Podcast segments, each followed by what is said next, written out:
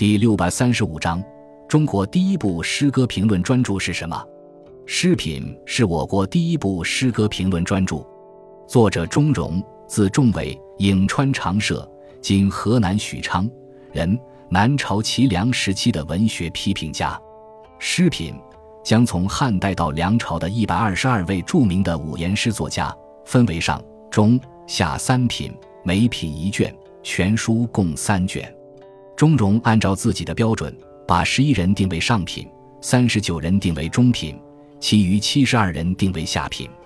除了品第之外，作者还对作品的优劣发表评论。钟嵘评论诗歌强调锋利，主张清新自然，文辞优美，反对典故堆砌，对苛求声律、空谈玄理持批判态度。书中对诗人诗作的评论十分精彩。比如说，曹操曹公古直，甚有悲凉之句；凭曹植骨气气高，词采华茂，情兼雅苑，体备文质，灿意筋骨，卓尔不群。但是书中把陆机、潘岳等人列为上品，把鲍照、陶渊明列为中品，把曹操列为下品，显然有失公允。